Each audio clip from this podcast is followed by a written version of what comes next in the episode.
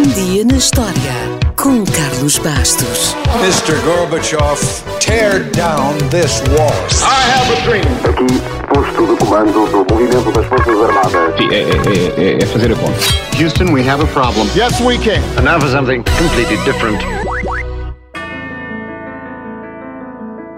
Foi a 24 de janeiro de 1848 que James Marshall verificou que o curso de água que alimentava a sua serração estava finalmente livre de lodo e de detritos.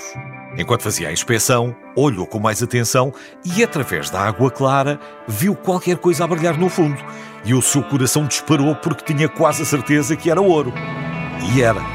A descoberta de Marshall foi o rastilho para a famosa Corrida ao Ouro na Califórnia fazendo com que milhares de aventureiros e exploradores de todo o mundo, os famosos garimpeiros, tomassem a área de assalto. Já lá vamos. Mas primeiro, vamos conhecer melhor este homem que, mesmo sem querer, ficou com o seu nome para sempre associado a esta corrida ao ouro. James Marshall nasceu no início do século XIX e, tal como o pai, tornou-se carpinteiro e fabricante de rodas para as carroças, um bem essencial na altura. Aos 18 anos, decidiu ir para a parte do oeste que já estava mais ou menos civilizada. Mas pouco depois, foi ainda mais para o oeste quando juntou uma caravana que ia para a Califórnia, que estava praticamente desabitada na altura. Desabitada é como quem diz, desabitada pelos ocidentais, porque existiam por lá muitas tribos indígenas e muitos animais selvagens.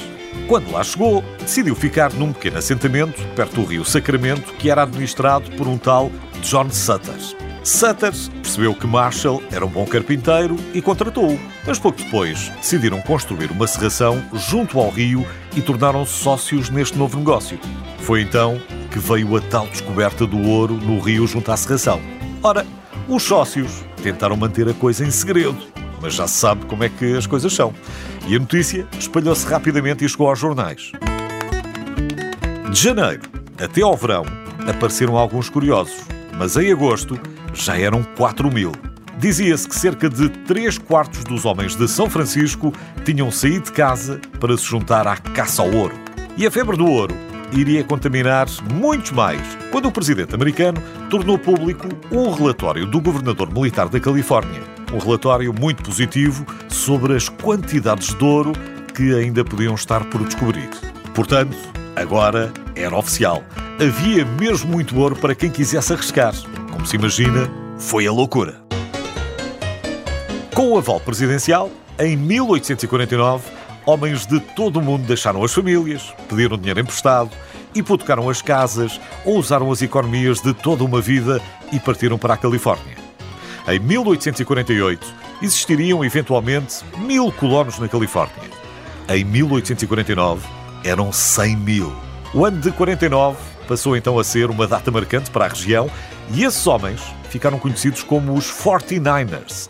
E se gosta de futebol americano, deve conhecer os San Francisco 49ers, que foram batizados em homenagem precisamente a estes homens. Se não liga muito a futebol americano, fico só a saber que os San Francisco 49ers já venceram cinco vezes o Super Bowl. Toda esta gente fez com que novas cidades surgissem em praticamente todo o lado, trazendo consigo lojas, armazéns, bares ou bordéis. É bom recordar que a maioria dos homens chegava com um pouco mais do que a roupa do corpo.